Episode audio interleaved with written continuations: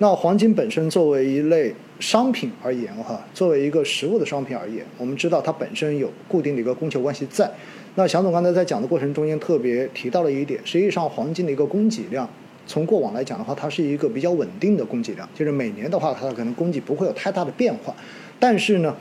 提到了最重要的一点，其实全球的这个央行跟机构，然后在买黄金这件事情上面，在二零二三年很明显，这个速度是加速的，而且远远超过了过往平均每年的这个购买量，对吧？我没有记错，我跟大家祥哥有提到，过往可能一年是四百多，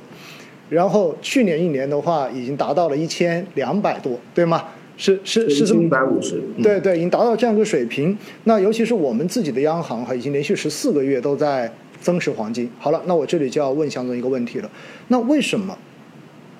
全球的央行全部都在增持黄金，尤其是我们自己的央行，对吧？连续十四个月都在买黄金。那您觉得这个背后的原因是什么？这种趋势是否还会延续？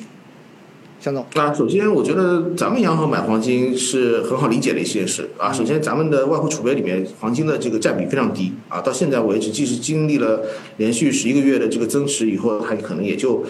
呃，百分之六都不到啊，这其实还是一个比较低的水平。你看到欧美，然后美国的这个外汇储备，它的那个黄金的占比都是接近百分之五十的啊，所以说这个差距是显而易见的存在的。那首先，中国它是目前是全球最大的这个制造国，你说它它它在全球贸易体系里面的占比其实是非常高的。那么，如果我们人民币要走出去，要国际化，其实你的这个外汇储备的多样性，你对于本币的这个价值支持是非常必要的一件事情。所以，呃，这个。在这个上面，我们觉得我们国家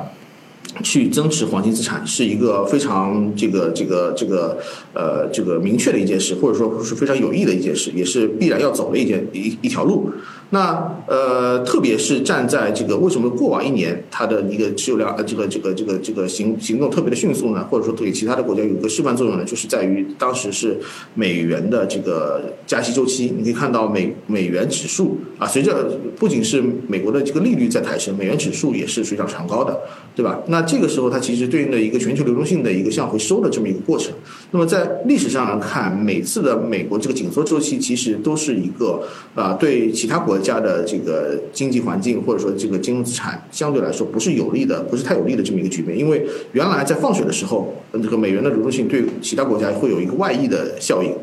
那么在回收的时候呢，它也会抽动了一部分这个市场流动性。那么因此呢，这段时间的这个金融市场相对来说它的稳定性就会变弱啊。如果是特别一些国家有一些内生性的呃这个这个。矛盾或者说不利的局面爆发的话，那它可能会在这个这个权益市场市场，不仅是权益市场，那个在债券市场和汇率市场可能都会出现很大的波动。那么这个就是，如果你在本币的这个这个外汇储备里面有一定比例的黄金资产的话，那大家对于本币的信心可能是更加坚实一点。我觉得这个其他央行也是出于这样的一个考量啊，去去去在那个美元呃收缩的这个环境下去增持一部分的黄金。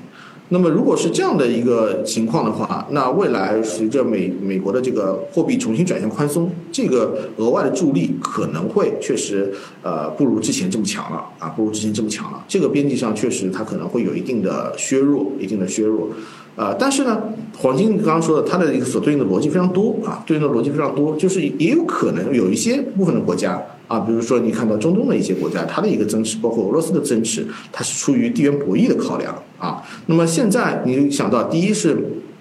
呃，全球过往二十年的这个全球化所带来的给欧美或者说全球带来最大的益处就是低通胀。其实这个全球的这个低通胀啊，并不是平白得来的，并不是说这个欧美放了多少水。当然，它肯定是有它的一个这个这个底层的支持作用在，但是更大的一个因素是中国的这个制造业把这个全球的成品的价格都打下去了，所以这个这个低通胀是是一个合力的结果。可能中国提供了产成品，而美国提供了低息的流动性，啊，这个是低通胀的一个一个一个一个一个根本的原因。但是如果目前这个中美的这个竞争和博弈的环境下，其实去全球化的这个格局已经非常清晰了啊。其实在这个角度上来说，我觉得。全球的这种全球化的紧密合作的程度是再也回不到这个之前的这么一个高度了。那么从这个上面来讲，全球的供应链必然会受到一个重塑啊，全球这个供应链的成本也必然会受到一个重新的这个这个调整。那么因此上，我觉得全球的这个通胀的中枢中枢往上抬是。非常合理的一件事，非常合理的一件事。那么，处于在这种通胀中枢往上走的这个过程中，去呃这个长期资产去持有一定的比例的黄金，它也是一个应有之义啊，也是应有之义。再加上这个地缘博弈的一些角度，应对一些突发因素的这个考量，那么这个黄金毕竟作为硬通货，它的流通性也好。它是独立于很多这个这个这个国际组织之外的啊，对吧？比如说像俄罗斯，它在被这个制裁和受限制之后，它它其实只有这个黄金储备能够让它的这个这个这个结算支付体系还有一定的这个流动性。那么，因此，这个出于这个多方面的考量，我觉得，呃，整个的这个这个央行的购买量可能会边际上比之前要弱一点，但是呢，它的呃整体是要高于历史上的平均值，可能还是要维持比较长的一段时间的啊。那因此，我觉得这个上面对黄金的支持，呃，也并不是说就是会很快就转为一个拖累了。我觉得它只是说边值边际上的一个拉动的力度可能会比原来弱一点，但是方向上。啊，仍然是一个边际正向的一个一个一个拉动。嗯，好的。其实听祥总这一说下来之后，哈，我们就建立起一个整体的印象。首先，过去的这一年时间，为什么呃金价的走势跟美国实际利率的这个相关性，对吧？似乎的话没有之前那么就是这种负相关性没有之前那么明显。那它的弹性很明显的就是没有像之前那么直接了。那很重要的就是有这一种助力，其他的原因因素在里面，而这种助力呢，很大一部分其实来源于全球主权的这种机构，然后对于黄金的增持，所以造成了整个金价额外的这一种助力。但是呢，从未来的这个方向来看，随着美国货币政策的转向，随着流动性再次的走向宽松，那么有可能这一块的助力不会像之前那么强，但是呢，也还不至于。变成整个金价额外的拖累，应该是这么一个结果，对吗？